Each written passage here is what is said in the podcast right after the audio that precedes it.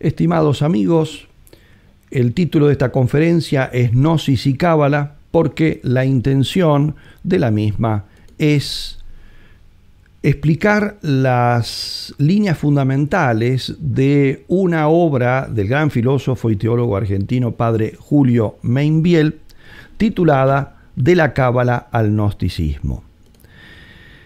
El padre Julio Meinbiel publicó en el año 1970 el último de sus libros, para muchos autores el mejor de todos ellos, titulado así, De la Cábala al Progresismo, en el cual analizaba la permanencia del gnosticismo a lo largo de la historia. En los tiempos que corren actualmente, la eh, actualidad de esta, de esta obra y de sus análisis y de muchas de sus tesis es verdaderamente sorprendente. El libro hace teología de la historia, es decir, una revisión histórica desde los principios de la fe y de la teología católica, mostrando cómo la trama humana es atravesada en definitiva solo por dos actitudes fundamentales de pensamiento. Por un lado, la que nosotros hoy en día podemos identificar como pensamiento o doctrina católica, que en su núcleo fundamental se remonta a la revelación hecha por Dios a Adán, luego en sus etapas más claves, ¿no? Eh, eh, condensada en la, en la doctrina de, Moisés en el, al pueblo elegido. Eh, luego en los apóstoles y que alcanza a lo largo del tiempo su máxima exposición, su máximo desarrollo teológico, aunque no lo agote, en la teología de Santo Tomás de Aquino. Por otro lado, el pensamiento gnóstico que se alza como una constante tentación del espíritu humano a través de todas las épocas de la humanidad. Se trata de dos concepciones sobre Dios, el hombre, el mundo, que engendran a su vez dos culturas diversas, contrapuestas y antagónicas. Una que es contemplativa, es decir, que recibe la verdad de Dios y de las cosas, la otra que es mágica, es decir, que considera que la verdad la crea el hombre, es por lo tanto pragmática. Esta última pretende igualar el hombre a Dios mediante el propio esfuerzo, conquistando en definitiva la divinidad. Por lo tanto, absolutiza lo contingente y en algunos de sus autores hasta incluso diviniza el pecado. El profesor Carlos Sacheri, en la recensión que hizo del libro del padre Membiel el mismo año en que fue publicado, unos meses después, en diciembre de 1970, publicada esta recensión en la revista Universitas de la Universidad Católica Argentina, resumía la tesis principal del libro diciendo lo siguiente. La gnosis o cábala ha existido desde el origen mismo del hombre, aun cuando no siempre ha revestido los mismos caracteres. Desde el comienzo de la historia humana, Dios ha revelado al hombre ciertas verdades necesarias a su salvación. A partir de allí, se originó una tradición oral de lo revelado, pasando su mensaje de generación en generación. Dicho mensaje incluía no sólo verdades de carácter propiamente sobrenatural, sino también otras propiamente naturales, por ser éstas indispensables para disponer el espíritu a adherir al misterio sobrenatural.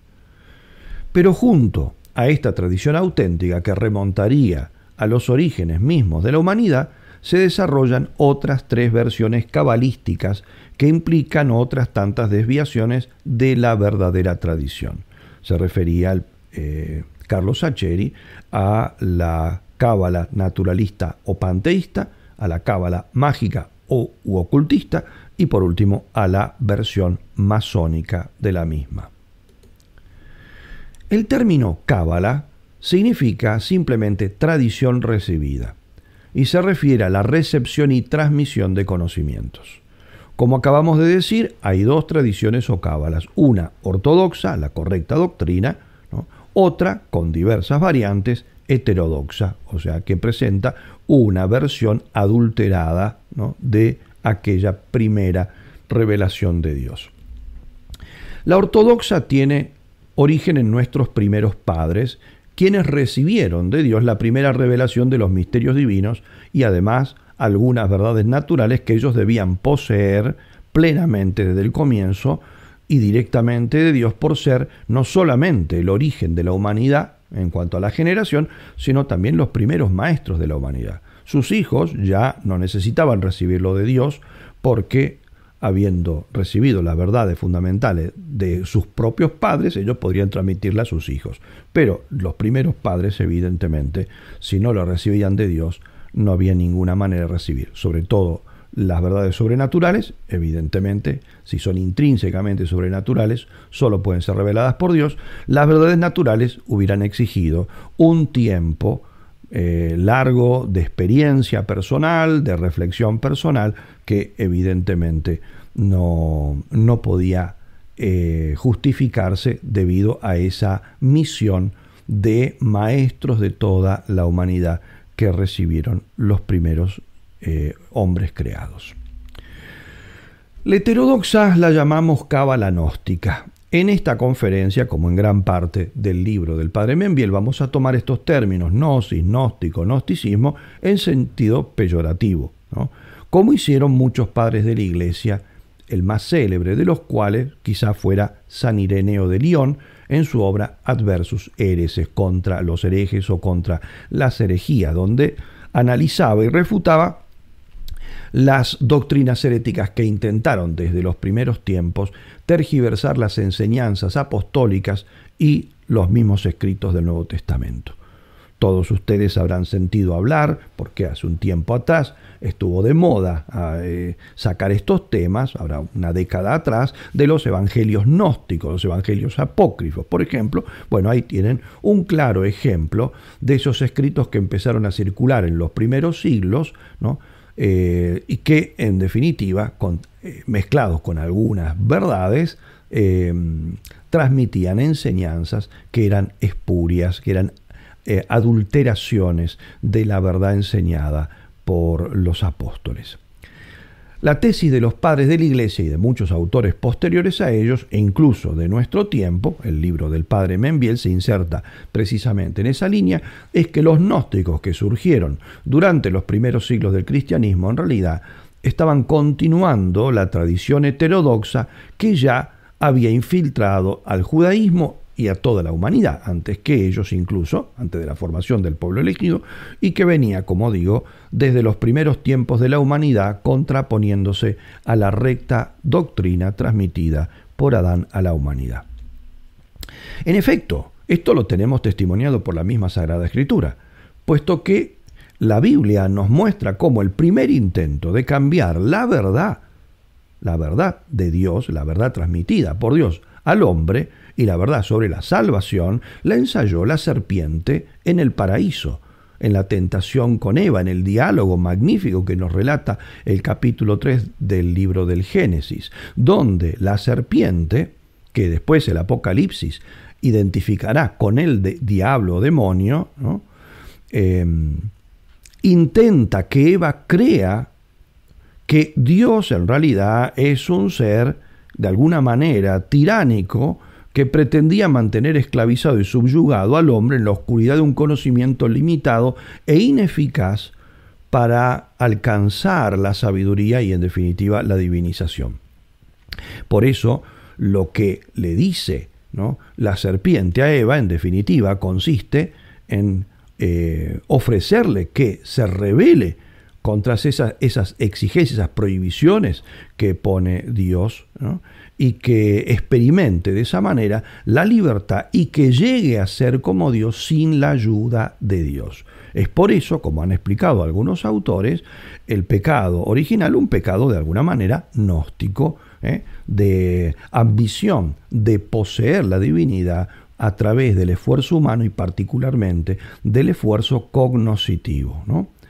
Eh, por eso muchos autores gnósticos a lo largo de la historia han visto en esta serpiente del paraíso el gran liberador del hombre, no Jesucristo, sino la serpiente. Y podemos citar en nuestro tiempo, digamos, en el siglo pasado, siglo XX, autores como Erich Fromm, el principal eh, psicólogo de la llamada Escuela de Frankfurt, o sea, el que desarrolla un poco toda la línea psicológica, que propone precisamente esta interpretación, y también otro de los grandes númenes de la, de la psicología del siglo XX, que fue Rollo May. El corazón de toda gnosis consiste en hacer de toda la realidad divina y humana, buena y mala, verdad y error, naturaleza y gracia, iglesia y mundo, una única realidad, o sea, una única dimensión. La gnosis por eso reduce los misterios cristianos a límites naturales, límites racionales. Dios y el mundo son una única realidad. Dios no es trascendente al mundo, sino inmanente a él. Rechaza por eso la gnosis, aunque quizá conserva a veces los términos, depende de cada autor, pero a veces conservan los términos pero vaciado de su contenido. Rechaza en realidad, digo, la idea de creación, por la que el mundo solo puede venir de Dios e identificarse eh, con algo distinto, pues al ser rechazado, el mundo se identifica en definitiva con la sustancia divina. La total inmanencia de Dios en el mundo equivale a postular la inutilidad de Dios y consecuentemente el ateísmo. Por eso el pensamiento moderno, que es inmanentista, que es gnóstico, es también ateo, ¿no? como nosotros podemos ver en el pensamiento dominante en nuestro tiempo.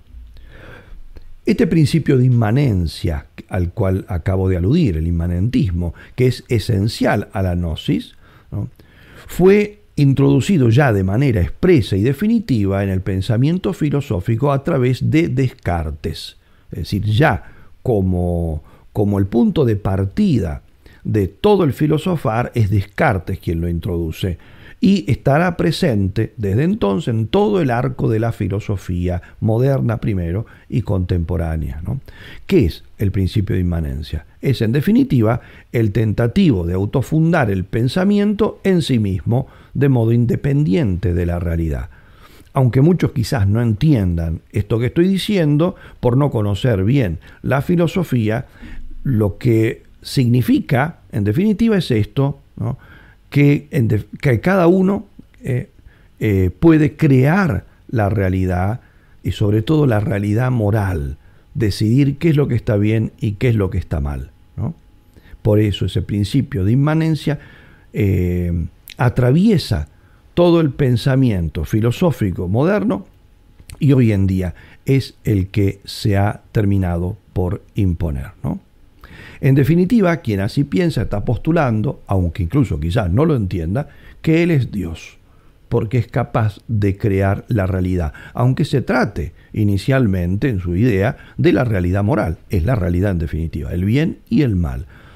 aceptado de alguna manera lo que precisamente la serpiente le propuso a Eva al comienzo del mundo, convertirse en Dios para sí mismo, ¿no? O sea, uno ser Dios para sí mismo. Ciertamente que hay diferencias radicales entre la gnosis antigua y la gnosis moderna, es decir, la gnosis de los últimos siglos, pero coinciden en algunas cosas sustanciales. Por ejemplo, en el ateísmo. Por distintos caminos, por supuesto, terminan postulando lo mismo, que el mundo es divino o bien se va divinizando, según algunos autores, y el hombre se autosalva tomando conciencia de que él se identifica con Dios, es decir, se salva a sí mismo. Y en él, en el que toma conciencia de ser Dios, Dios alcanza su máxima conciencia, Dios se expresa en nosotros. El gnosticismo cabalístico, según el padre Membiel, se maneja por cinco postulados. Primero, que Dios es nada que sale de la nada, es algo impersonal. Segundo, esa nada se transforma en el mundo y en el hombre por emanación creadora. Tercero, esa emanación se realiza a través de una vía sexual. En Dios los dos sexos se complementan. Según el padre Membiel, esto particularmente la gnosis lo toma cuando entra en contacto con los cultos mistéricos egipcios. En cuarto lugar, este Dios contiene todas las contradicciones, el sí y el no, la tesis y la antítesis, el bien y el mal, que cada autor expresará de manera distinta. Y quinto, finalmente, Dios se realiza acabadamente en la humanidad. En el hombre Dios se personaliza y alcanza la totalidad de su ser.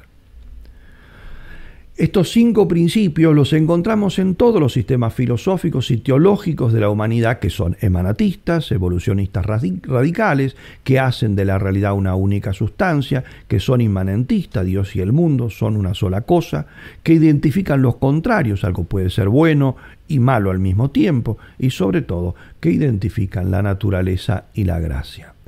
Son por eso sistemas gnósticos el panteísmo, que domina casi todos los movimientos ecológicos de nuestra época, o sea, diviniza toda, diviniza la naturaleza.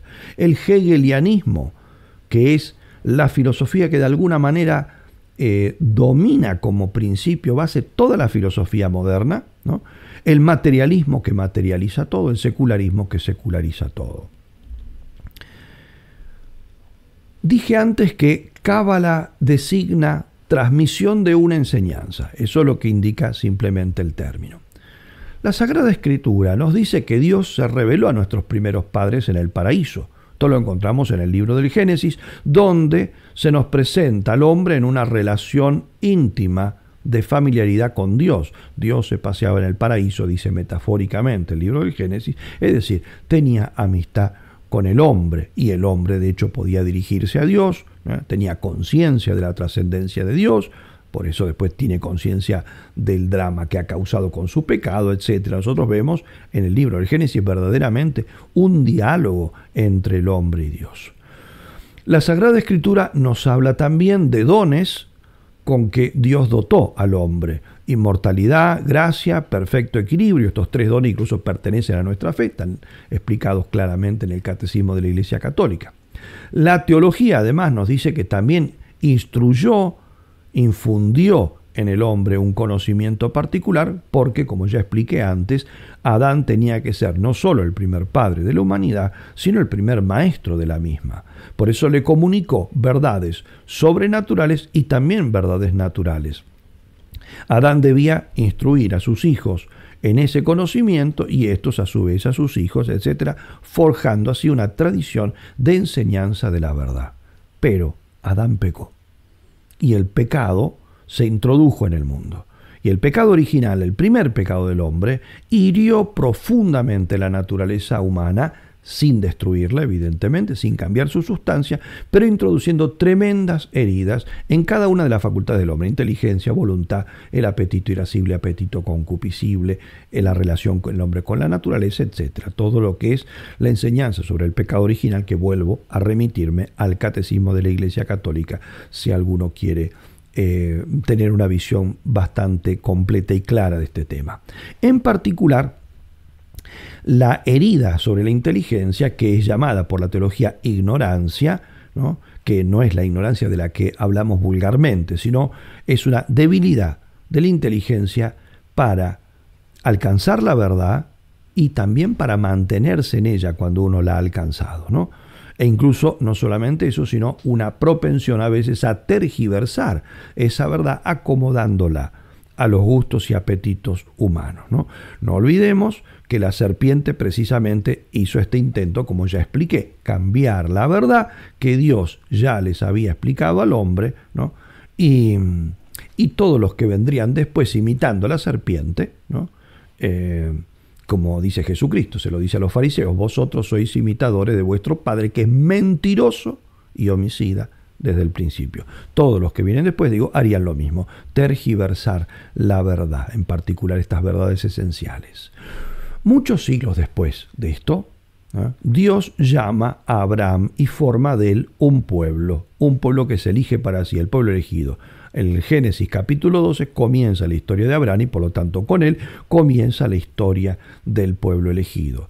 En esto Dios eh, continúa, por lo tanto, instruyendo a, ese pueblo a través de los grandes patriarcas eh, en las verdades divinas fundamentales, ahora preparando incluso la futura venida del Mesías. Se forja así entonces una transmisión oral, una tradición oral de estas enseñanzas, porque evidentemente era la manera en que las verdades se transmitían de padres a hijos y con una exactitud sorprendente.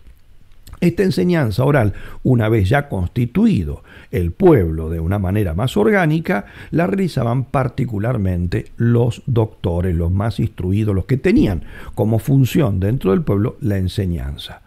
Pero la tentación de indagar los misterios de la naturaleza al margen de Dios e incluso contra Dios, esto siguió presente, porque la herida del pecado original deja marcada la inteligencia con esta propensión, lo mismo que en las, otros, en las otras facultades, ¿no? la debilidad de nuestra voluntad, la tendencia al pecado en nuestro apetito concupiscible, la cobardía y debilidad en nuestro apetito irascible. ¿no?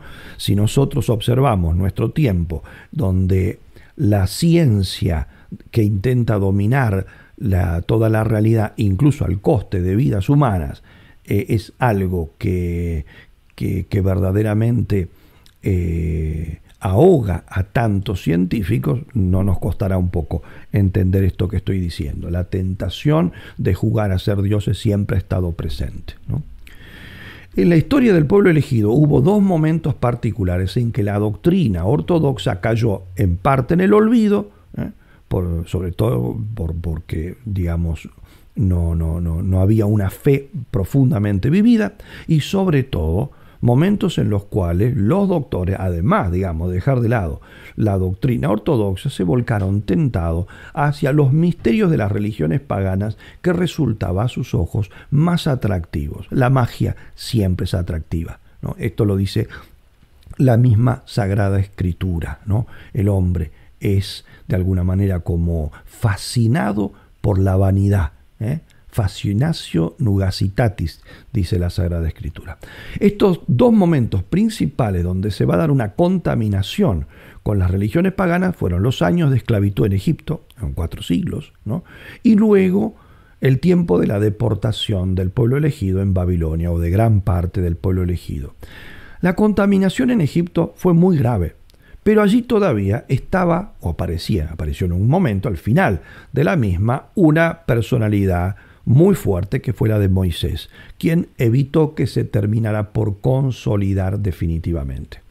El padre Membel ve una corroboración de esto que estoy diciendo en el episodio de la adoración del becerro fabricado por Aarón al pie del Sinaí. Esto está en el capítulo 31 del Génesis. Todos sabemos la historia. ¿no? Eh, Moisés sube al monte para recibir la ley de Dios, después bajará de ella con las tablas de la ley, y en el entretiempo, esos 40 días que Moisés está en el monte, el pueblo le pide a Aarón que le fabrique un dios que puedan ver. Aarón recoge todo el oro que, le ofrecen los que pedían esto y con él fabrica un becerro de oro. Cuando Moisés baja se los encuentra bailando y adorando este becerro. Probablemente, dice el padre Membiel, este fuese un dios egipcio. Puede ser el dios Apis, que se representaba justamente así, con un buey o becerro. Ahora bien, el hecho de que Israel masivamente y en menos de un mes termine tributando culto idolátrico después de haber experimentado los milagros de Dios, las plagas de Egipto para liberarlo, el cruce del Mar Rojo, la, la milagrosa derrota del ejército de Faraón, etc. Digo, el hecho de que en tan poco tiempo se olvide de las maravillas de Dios y se vuelque a los cultos idolátricos, incluso tan groseramente como adorar un, una estatua material, ¿no? Eh, que es el becerro de oro, dice el padre Membier, esto muestra que las prácticas idolátricas habían penetrado hondamente en el pueblo. Y esto, esto no sería posible a menos que muchos de los maestros, de los más intelectuales, de la élite de ese pueblo elegido, hayan quedado durante la estadía, ese tiempo que estuvieron en contacto con los cultos, con los misterios, eh, los cultos idolátricos de Egipto, hayan entrado en contacto no solamente con lo exterior, sino también con eh, la, la, sabiduría oculta que se transmitían los sacerdotes y ministros de esos cultos, que es justamente lo que termina eh, contaminando esa tradición de verdad del pueblo elegido. El padre Membiel también ve una otra corroboración en el episodio de Salomón. Siglos posteriores a esto, no bastantes siglos después, nosotros vemos cómo Salomón, el prototipo del sabio, primer libro de los reyes, tenemos esto, prototipo del sabio, termina en su vejez rindiendo culto a Astarte, Milcón, Kemosh, Moloch, etc. Muchos de estos cultos y dioses incluso eh, comprendían la inmolación de víctimas, aún la de los propios hijos. Tales aberraciones, dice el padre Membiel, en un sabio no se explica solo por la influencia de las tantas mujeres que él tomó. A menos que fuese seducido, quizá a través sí de sus mujeres, por el deseo de conocer los misterios de las idolatrías, de las idolatrías que él aceptó. Por algo, después de Salomón, son muy pocos los reyes que permanecen fieles al Dios de Israel. Por eso cuando la Sagrada Escritura dice, esto está en, Éxodo 1.7, que en Egipto Israel se hizo grande y dice, y poderoso en grado extraordinario, esto no significa simplemente que creció y tenía grandes soldados. Lo que significa es que los israelitas tuvieron acceso a cuanto había de más alto en Egipto, la cultura, la ciencia, la religión y los misterios, que es lo que termina entonces eh, introduciéndose en, en, las concepciones, en esa nueva cultura que creará esa élite de Israel.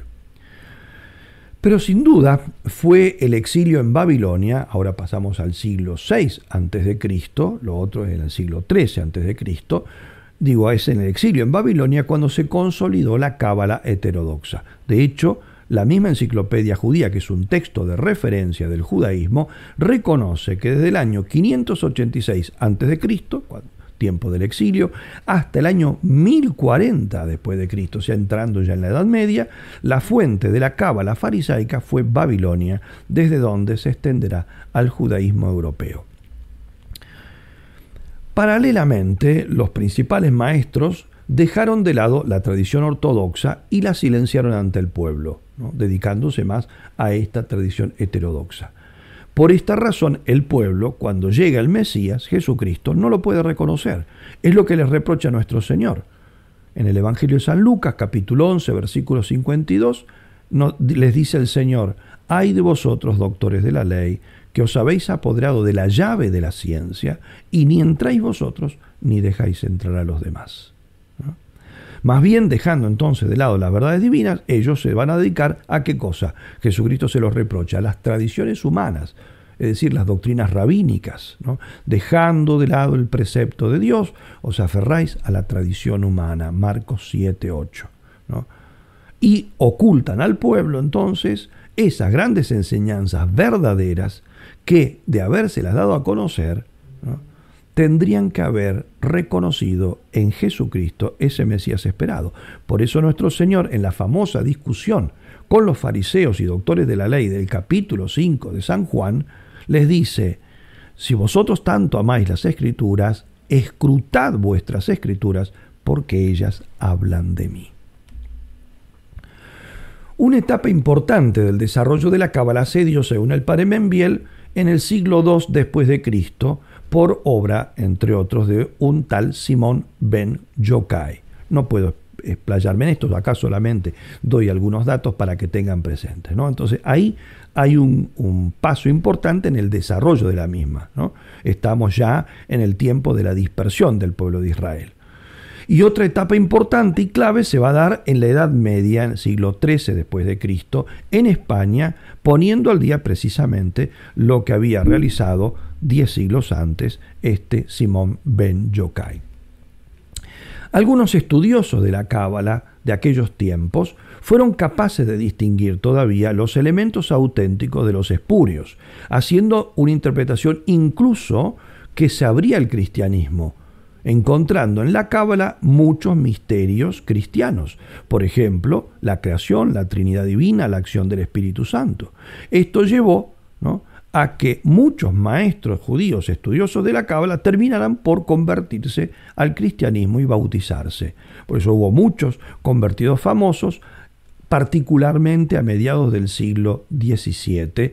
Incluso uno de ellos, Samuel ben Namías, bautizado en 1649 con el nombre de Julio Morosini, escribió un libro titulado La vía de la fe mostrada a los judíos, en la cual les demostraba la verdad del cristianismo a partir de de los elementos que la cábala, ¿no? donde está todo mezclado, la cábala en ese momento había los elementos espurios, pero todavía se conservaban muchos de los elementos auténticos y reales. Esta, esta obra fue editada en Roma en 1683.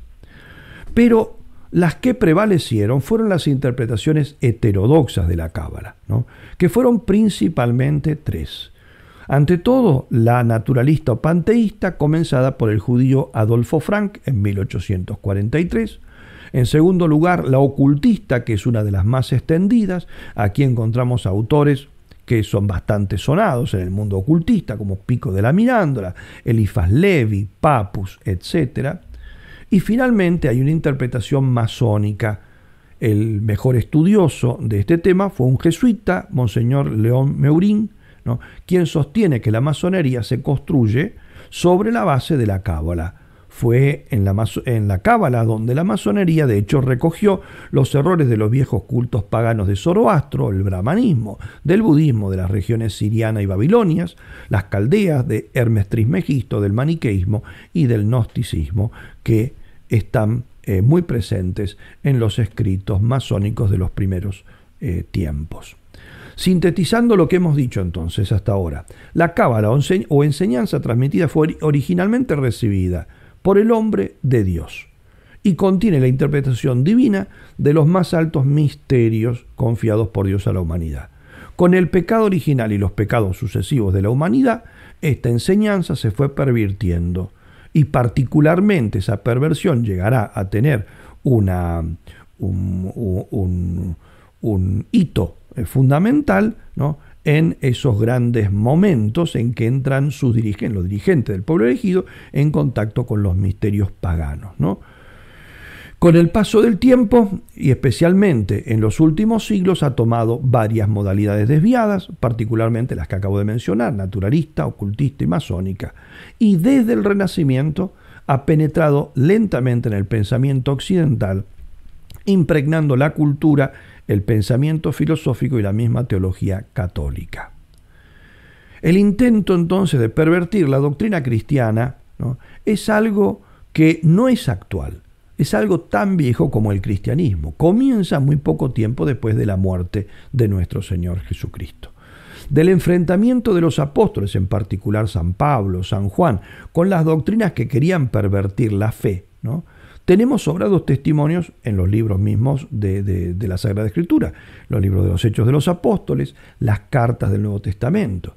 No hace falta ser un genio para descubrirlo, basta leer serenamente el Nuevo Testamento y conocer un poco de historia de la Iglesia y nos vamos a dar cuenta de que esto que estamos hablando está allí presente, sobre todo en las cartas de San Pablo. Eusebio de Cesarea, que es el primer historiador de la iglesia, es el que bautiza en el lecho de muerte a Constantino, al emperador Constantino. Eh, en su obra principal, Historia Eclesiástica, el libro cuarto, nos refiere el testimonio de un autor mucho anterior a él, que fue Egesipo, el cual relata cómo las primeras herejías, que luego serían llamadas por los padres de la iglesia gnósticas, aunque en realidad son pre-gnósticas, porque el gnosticismo como sistema empieza, digamos, a asentarse claramente en el siglo III, pero ya tenemos, los apóstoles enfrentaron entonces una suerte de pre-gnosticismo. ¿no?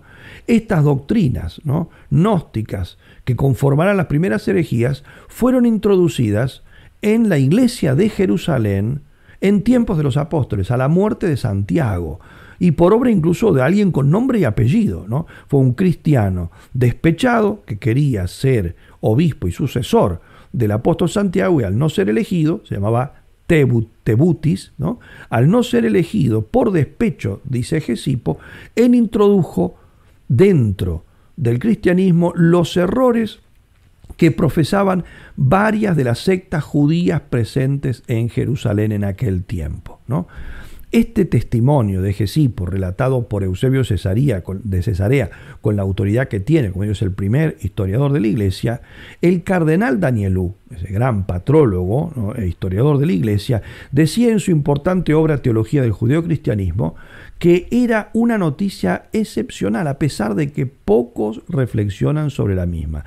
Y dice él que explica el por qué.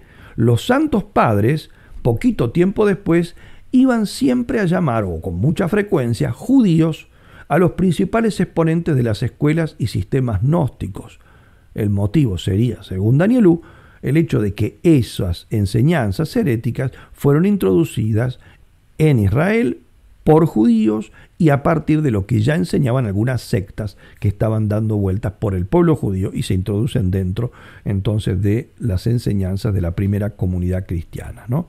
Por eso entonces los errores que van a comenzar a transmitirse en definitiva eh, son influencias a partir de esa cábala heterodoxa. Así se fueron formando las primeras herejías gnósticas, condenadas reiteradamente por la Iglesia. Esto, como les dije, después se llamaría ya en forma de sistema gnosticismo cristiano. Aunque con muchas diferencias entre unos y otros, estos grandes sistemas coincidían en ser, en lo sustancial, monismos panteístas, todo es una sola realidad panteísta, en considerar el mal como una realidad positiva y atribuirlo a Dios, en considerar la liberación o redención como una autorrevelación, es decir, un tomar conciencia del germen divino que hay en el hombre, o sea, reconocer que somos Dios, etc. En la antigüedad los, los primeros sistemas gnósticos fueron los de Simón el Mago y sobre todo el de Valentín, muy combatidos estos por los santos padres.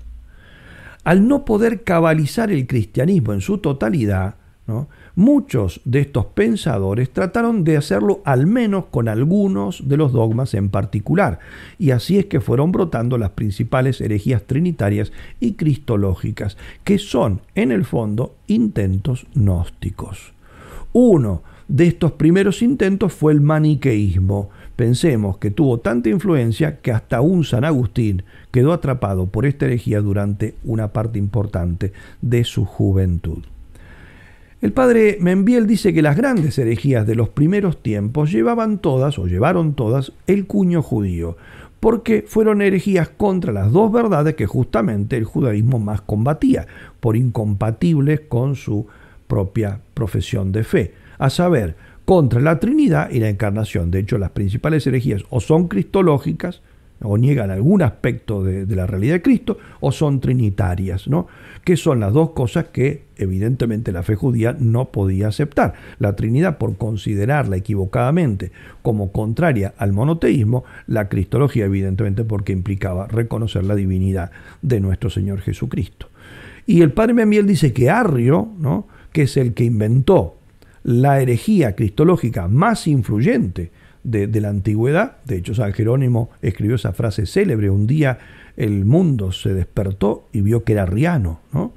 Este arrio, dice el padre Benviel, es de raza judía y se apoyó mucho en su herejía, eh, para su herejía, en la idea del logo judío, del logo del judío alejandrino Filón, Filón de Alejandría, donde eh, era sacerdote arrio. ¿no? Por lo tanto, toma de este filósofo judío esa concepción del logos, la aplica a Jesucristo y dará esa primera o esa gran herejía donde Jesucristo es criatura del Padre y no igual al Padre, no es Dios como el Padre. Dando un salto gigantesco, porque evidentemente no podemos desarrollar todo lo que pone el padre Membiel en este libro, que es muy minucioso, ¿no?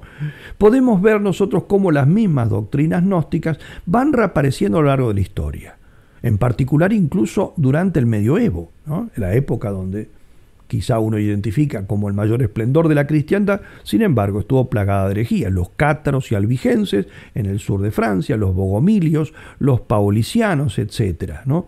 La relación de muchos de estos, por ejemplo el caso de los cátaros medievales, con los judíos cabalistas fue reconocida incluso por un cabalista tan importante como Gershom Scholem. Por lo tanto, nosotros no estamos inventando absolutamente nada. No debe por eso extrañarnos encontrar ideas muy cercanas a la cábala, incluso en influyentes autores medievales como Juan Escoto Eriúgena, Abelardo, Bernard de Chartres, Amaury de Chartres y tal vez en David de Dinand. Pero sobre todo, uno de los grandes, de los grandes influidos por la cábala, fue uno de los más eh, influyentes pensadores de la Edad Media, anterior a Santo Tomás por muy poco, que fue el abad Joaquín de Fiore, condenado en el 1215 por el cuarto concilio de Letrán. Henri de Lubac, en su eh, muy buena obra Exégesis Medieval, cita a Godofredo de Auxerre, quien afirmaba que Joaquín era de origen judío y nunca había renunciado a su mentalidad judía. Dice así, Nació de judíos y fue educado por muchos años en el judaísmo que no parece haber renunciado del todo. Este Joaquín de Fiore tuvo una enorme influencia en la historia posterior, aunque prácticamente nadie ha escuchado hablar de él.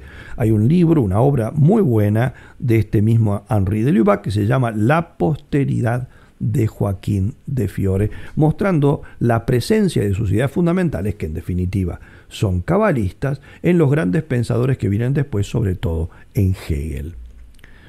También este mismo de Lubac que acabo de citar, eh, destaca la influencia de Joaquín en Los Hermanos del Libre Espíritu, los Fraticelli, en Cola di Rienzo y en tantos otros, al punto tal de que el teólogo protestante Jürgen Mollmann en 1965 en una carta escribe lo siguiente, Joaquín está hoy más vivo que Agustín. Es decir, después de tantos siglos, la cultura moderna se había separado del gran forjador de la cultura cristiana que fue San Agustín, y se había volcado al hereje Joaquín de Fiore. Ese es el doctor presente en nuestro tiempo. Aunque nadie conozca el nombre, ¿no? muchos son los que afirman lo mismo que afirmaba él. Y lo suyo es una gnosis con todas las palabras. Santo Tomás de Aquino, que siempre es tan medido, siempre es tan caritativo en la forma en que eh, califica a sus contrarios, la frase más dura que quizá encontramos en todas sus obras la dedica a Joaquín de Fiore, de quien dice que era estultísimo.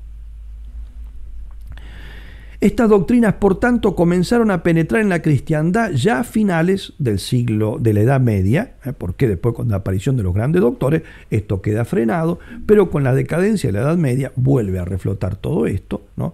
especialmente con el ocamismo, con el nominalismo y luego, por supuesto, con el, eh, la reforma protestante. Pero antes de esta, van a eh, penetrar la cultura occidental a partir del Renacimiento, porque el Renacimiento de alguna manera es una vuelta al paganismo. Así nos lo suelen presentar.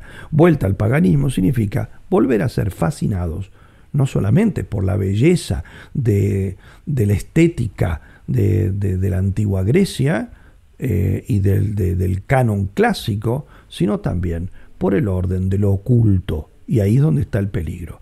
Se dice que esta instalación o penetración ya más sólida de, la, de, las doctrinas cabalistas en el Renacimiento fue obra del filósofo Pico de la Mirándola, quien creyó descubrir en los libros cabalísticos judíos los grandes misterios cristianos, Trinidad, Encarnación, Divinidad del Mesías, pecado original, expiación, etc.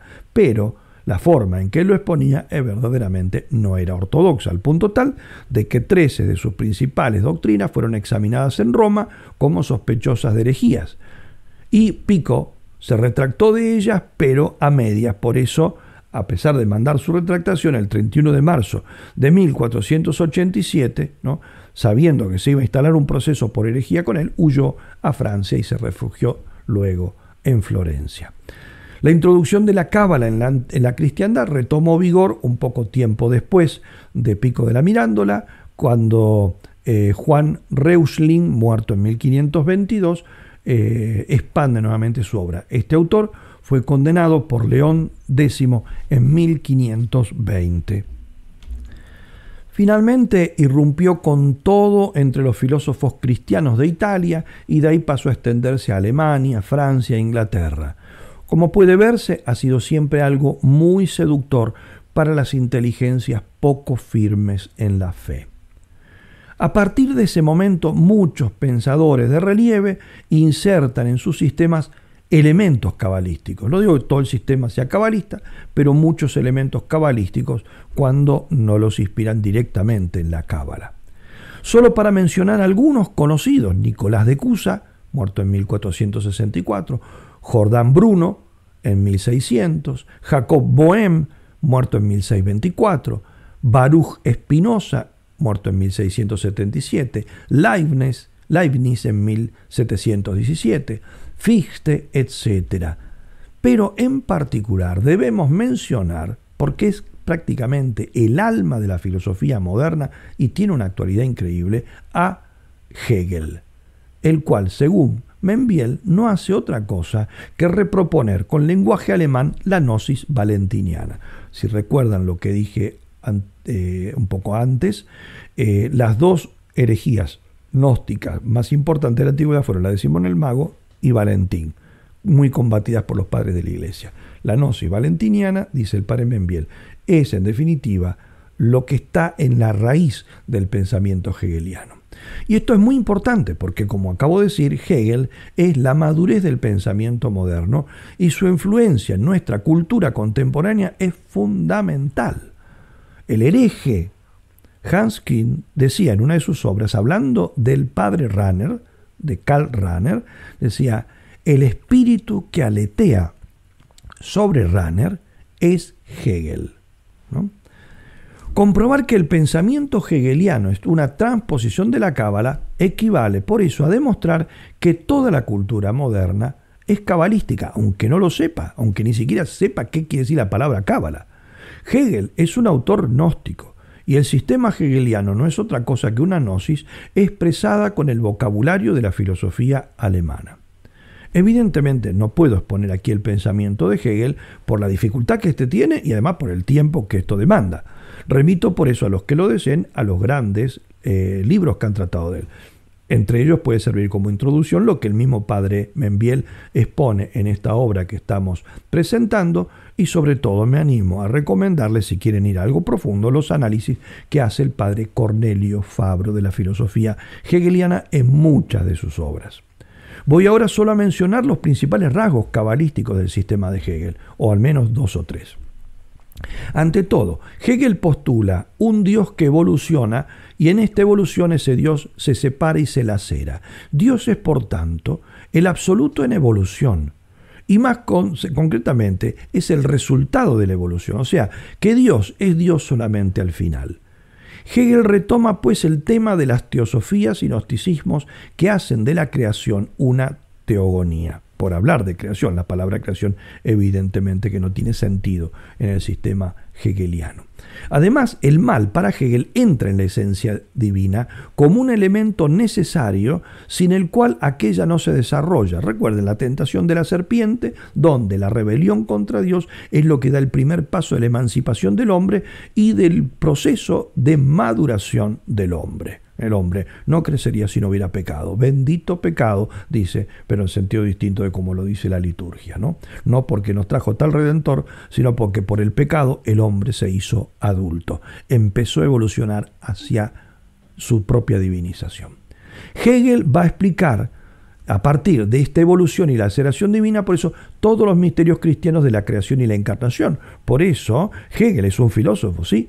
Pero ha sido alabado por muchos como un gran teólogo, porque lo suyo es una filosofía que en definitiva deviene en una suerte de teología, teología atea. Es decir, la raíz del sistema hegeliano es la cabalización de los misterios cristianos recibidos por mediación de la mala teología luterana en la cual él bebió. Explica por eso la Trinidad y las procesiones divinas como un autodevenir de Dios, la encarnación como un vaciamiento de la divinidad. ¿no? Él va a hablar de entoiserum, que se traduce como una alienación. Dios se aliena justamente esa división de Dios que decía antes, la ve Hegel en lo que San Pablo escribe en la carta a los filipenses de, ese, de la encarnación, ¿eh? ese Dios que se anonada, él lo entiende como un vaciamiento de Dios. La posición gnóstica de Hegel se continúa particularmente luego de él en la izquierda hegeliana, representada especialmente por Strauss. Para este Jesucristo no es más que el hombre que alcanzó por primero de todos, la conciencia e identificación con Dios. Nadie como Jesucristo la alcanzó en este mundo. Nosotros debemos apuntar justamente a eso. Luego Karl Marx traspasa la idea de Hegel al plano económico y social, creando una gnosis más perversa y revolucionaria todavía que la hegeliana. El materialismo histórico de Marx es una gnosis de orden operativo. Entre los que muestran ideas cabalistas más claras, Membiel sobre todo señala y explica el porqué, yo solamente doy los nombres, Schopenhauer, Nietzsche, Freud, Jung, También menciona, y este sí quiero decirlo con todas las palabras, a Martin Heidegger, quien tuvo el mérito, dice él, por supuesto, no, hay que decir que estos autores, algunos no hayan dado algunas cosas interesantes, ¿no? Heidegger tuvo el mérito de centrar la filosofía sobre el problema del ser que trasciende los entes, volver entonces al ser olvidado por la filosofía digamos, de los últimos tiempos, la filosofía esencialista. Pero, dice el padre Membiel, el problema de Heidegger es que como considera insostenible la idea cristiana de creación, entendida como producción de la nada, cierra de este modo la única vía racional para alcanzar a Dios. Por eso ese ser al que él vuelve tan, de forma tan importante la atención es un ser que termina resolviéndose en la inmanencia. ¿no? Por eso debe descubrir Heidegger una vía gnóstica, ¿eh? Que es el descubrimiento de lo sacro que partiendo de la verdad del ser nos hace llegar a lo divino. El ser de Heidegger es por eso el sacro, lo indeterminado, lo impersonal, en definitiva, un Dios gnóstico que no supera, no supera la esfera de la indeterminación del absoluto. Toda esta expansión de la cábala en las altas manifestaciones de la religión y de la inteligencia desciende como por cascadas luego hasta las masas por medio de la publicidad, la prensa, la radio, la televisión y el cine. Y sobre todo con estos autores, y en particular con Heidegger, a quien acabo de mencionar, nosotros tenemos entonces la puerta que se abre para penetrar este gnosticismo, esta cábala gnóstica, dentro de la teología católica, porque los grandes, eh, los grandes teólogos heterodoxos del siglo XX, sobre todo de, la mitad del siglo XX, eh, todos dicen ser discípulos de Heidegger en particular. Y sobre todo también de Hegel, como decía Hans Kim, ¿no es cierto? A pesar de que se considere heideggeriano, el espíritu que aletea eh, sobre la obra de Karl Rahner es el de Hegel, ¿no? El de Hegel. Muchos pensadores, por eso teólogos y pastores, ¿no? Que han asumido, sin exorcizar previamente, la filosofía existencialista, que particularmente tiene como numen a Heidegger, ¿no? y la cultura moderna, que es profundamente hegeliana, ¿no? dominadas por tesis gnósticas y cabalísticas, hicieron ingresar todo eso dentro del mismo pensamiento teológico católico.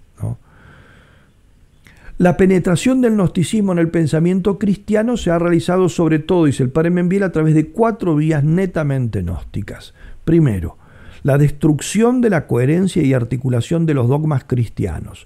Estos pierden su síntesis y arquitectura católica para ser reabsorbidos en una nueva síntesis vacía de contenido católico. Segundo lugar, la estima exagerada del ateísmo, pensemos en Runner, dependiente esta estima de una actitud ingenua y superficial ante la cultura y el pensamiento modernos, de lo que se sigue la tendencia común a justificar la secularización. Tercero, la negligencia de la trascendencia de Dios y, como contrapartida, la exaltación de la inmanencia de Dios en la conciencia del hombre. Esto ha desembocado en la literatura teológica sobre la muerte de Dios, la teología de la muerte de Dios o los teólogos de la muerte de Dios.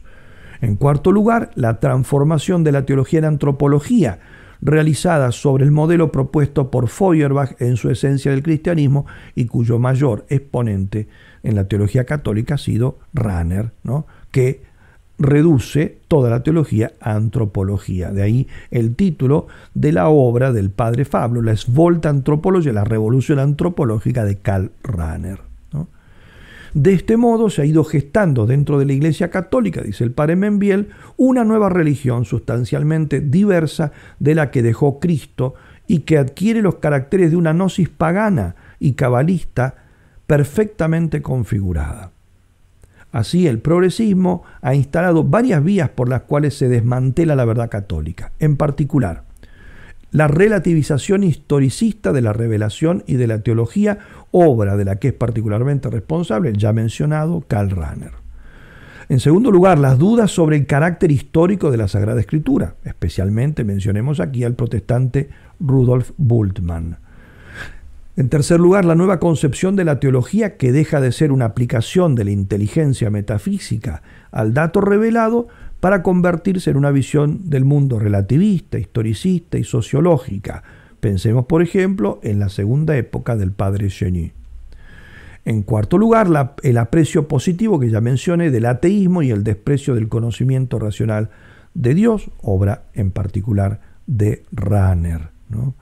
Y finalmente la reinterpretación de todos los misterios revelados, alterando así los dogmas de la Trinidad y la Encarnación, señaló por ejemplo a, Hulbosch, Skillebeck, Skonenberg, la negación de la realidad personal del diablo, Ducoc, la negación o minimización del pecado original de Alán, eh, la Burdette, Alzegui, Flick, Rondeck, Skonenberg, la reducción de los misterios de Cristo, de la Mariología, la negación de la autoridad de la Iglesia con la teología del disenso, la reinterpretación de la doctrina de la transustanciación como una transimbolización o transignificación, Skillebeck, asumiendo la concepción protestante de la justificación, negando las postrimerías, la escatología, transformando y negando la moral clásica con la moral de situación, la moral individual, el teleologismo, el consecuencialismo, el proporcionalismo, la teología de la opción fundamental, la negación del pecado mortal, etc.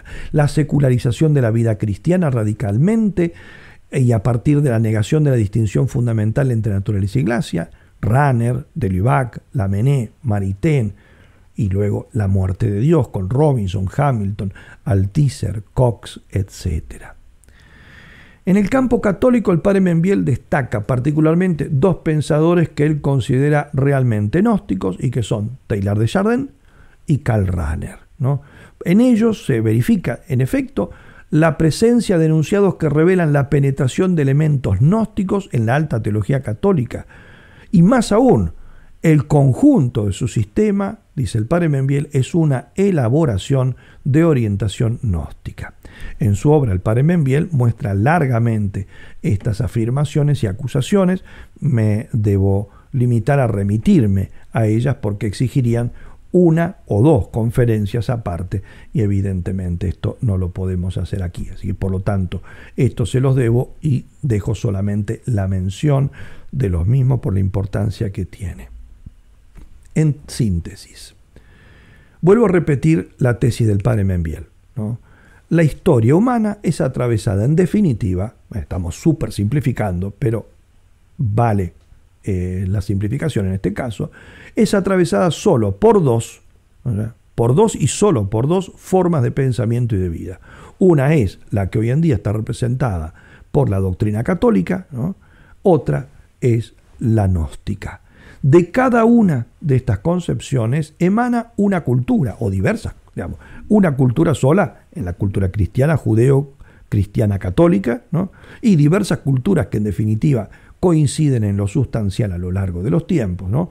en esa otra línea. Son dos culturas, dos concepciones, cuando hablo de cultura me refiero a dos concepciones de la realidad, de la vida, del hombre, de los valores, de la religión, dos culturas que se contraponen y se contradicen y están siempre en pugna como lo vemos nosotros en nuestro tiempo. Por eso, terminando todo esto, nos podemos preguntar, con esta tesis del padre Membiel, ¿estamos frente a una exageración? Es decir, ¿exageraba el padre Membiel? ¿Veía gnósticos con una obsesión enfermiza? Solamente para hacer una eh, suerte de cierre, defendiendo la visión, la claridad de la visión del padre Membiel, voy a leer una sola cita, muy breve por otra parte, pero una sola cita que me exime de, toda, de todo otro comentario. Y con esto termino.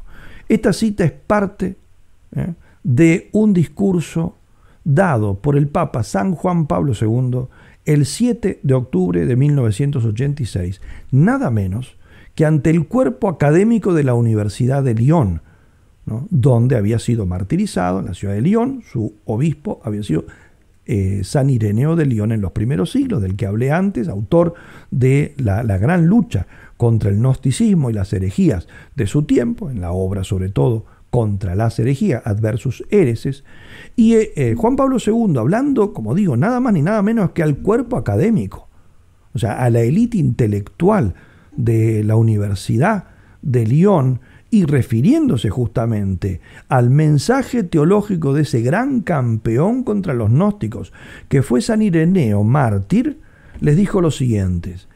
La gnosis fue una de las primeras contestaciones radicales del cristianismo.